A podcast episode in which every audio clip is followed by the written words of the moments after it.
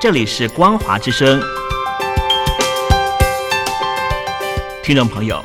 从现在开始，请您一起来关心最近发生的新闻事件。欢迎收听《光华随身听》。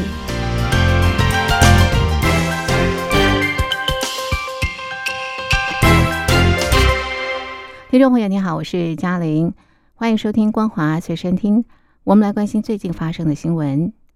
菲律宾和中国船只接连在南海黄岩岛、南沙群岛仁爱暗礁附近海域发生发射水炮和船只碰撞冲突，再次引发争端。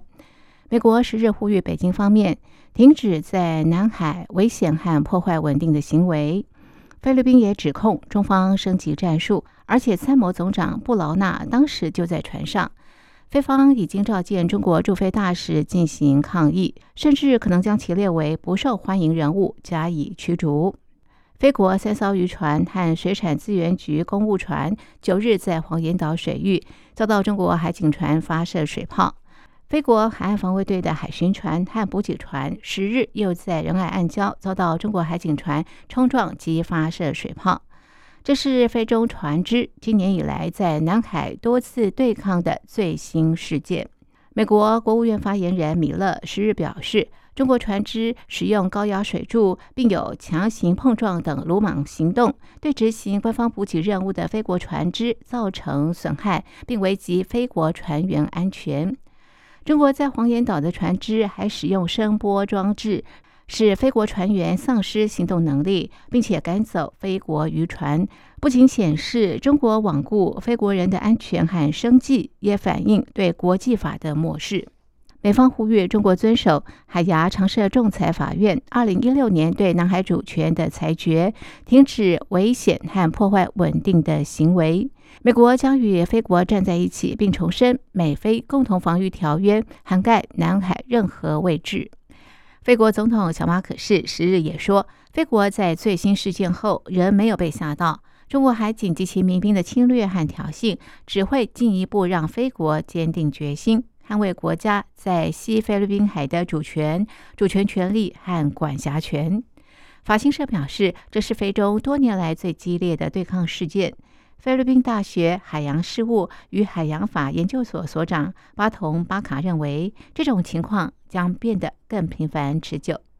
新加坡南洋理工大学助理教授兼军事专家拉舍卡说：“中国的行动不仅是恐吓和威胁非国接受中国的领土主张，也很可能是考验美国的心。”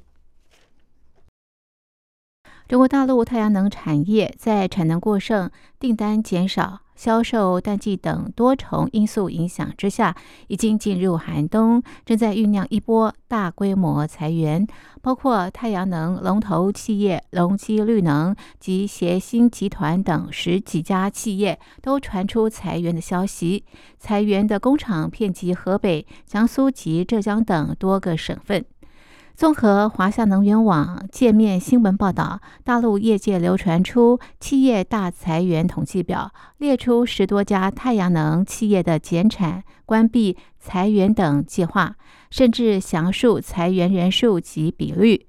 隆基绿能就传出要裁员一万人。这个名单显示，出现减产、停产，甚至产能退出、裁员状况的企业，涉及范围遍及河北、内蒙、云南、江苏、浙江、陕西、四川等省份。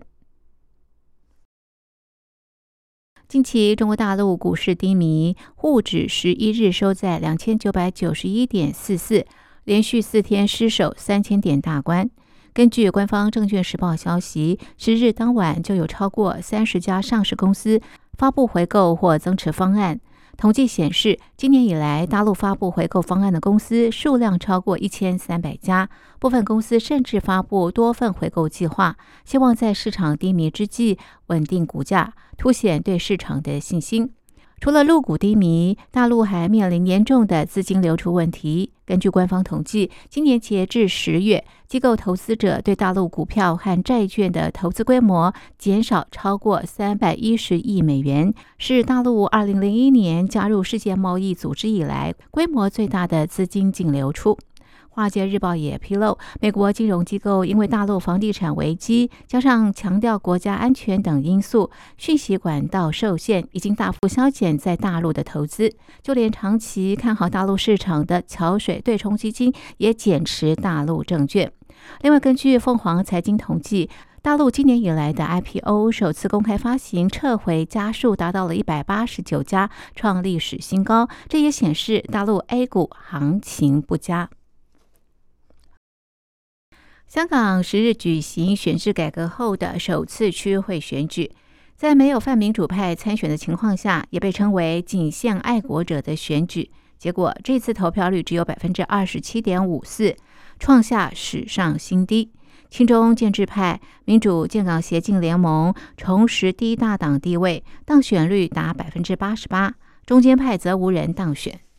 这次选举投票率只有百分之二十七点五四，这是从一九八二年区议会成立以来最低的一次。只有一百一十九万三千多人参与投票，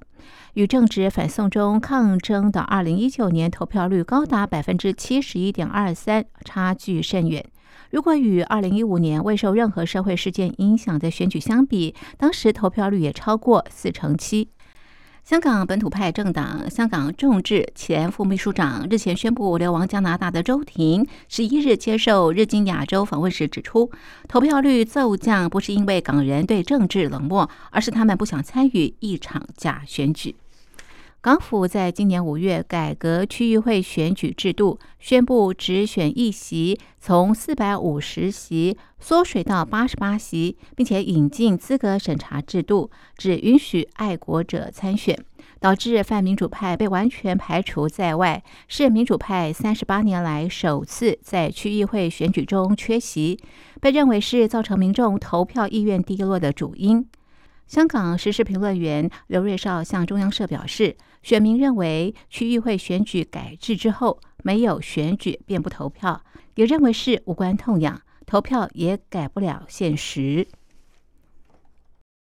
中国大陆国家主席习近平十二日起对越南进行国事访问，除了将与越共总书记阮富仲、越南国家主席武文赏会面，在美国总统拜登之前访越，并且高谈半导体领域合作下，这次中越两国也预计签署多份合作协议，进一步提升双边关系定位。大陆驻越南大使熊波透露。中方愿为越南农产品开放大门，并协助越南更新连接广西到河内的铁路。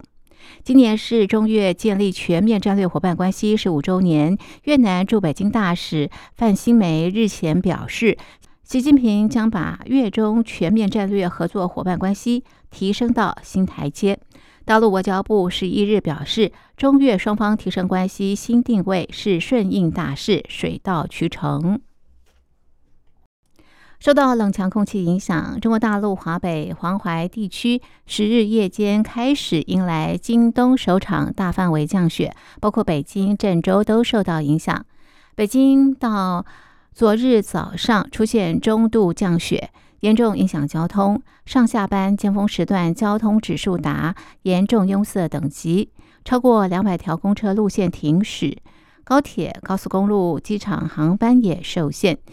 因应下波强冷空气将在周三抵达，北京强调将积极做好运输物资保障工作。值得注意的是，随着气候转冷以及近期美将军肺炎、流感疫情等因应呼吸道疾病频发季节，北京市疾管中心表示，已经启动对老年人等重点族群实施疫苗接种工作。以上是本节光华随身听，感谢您的收听，我们下次同一时间继续在空中相会。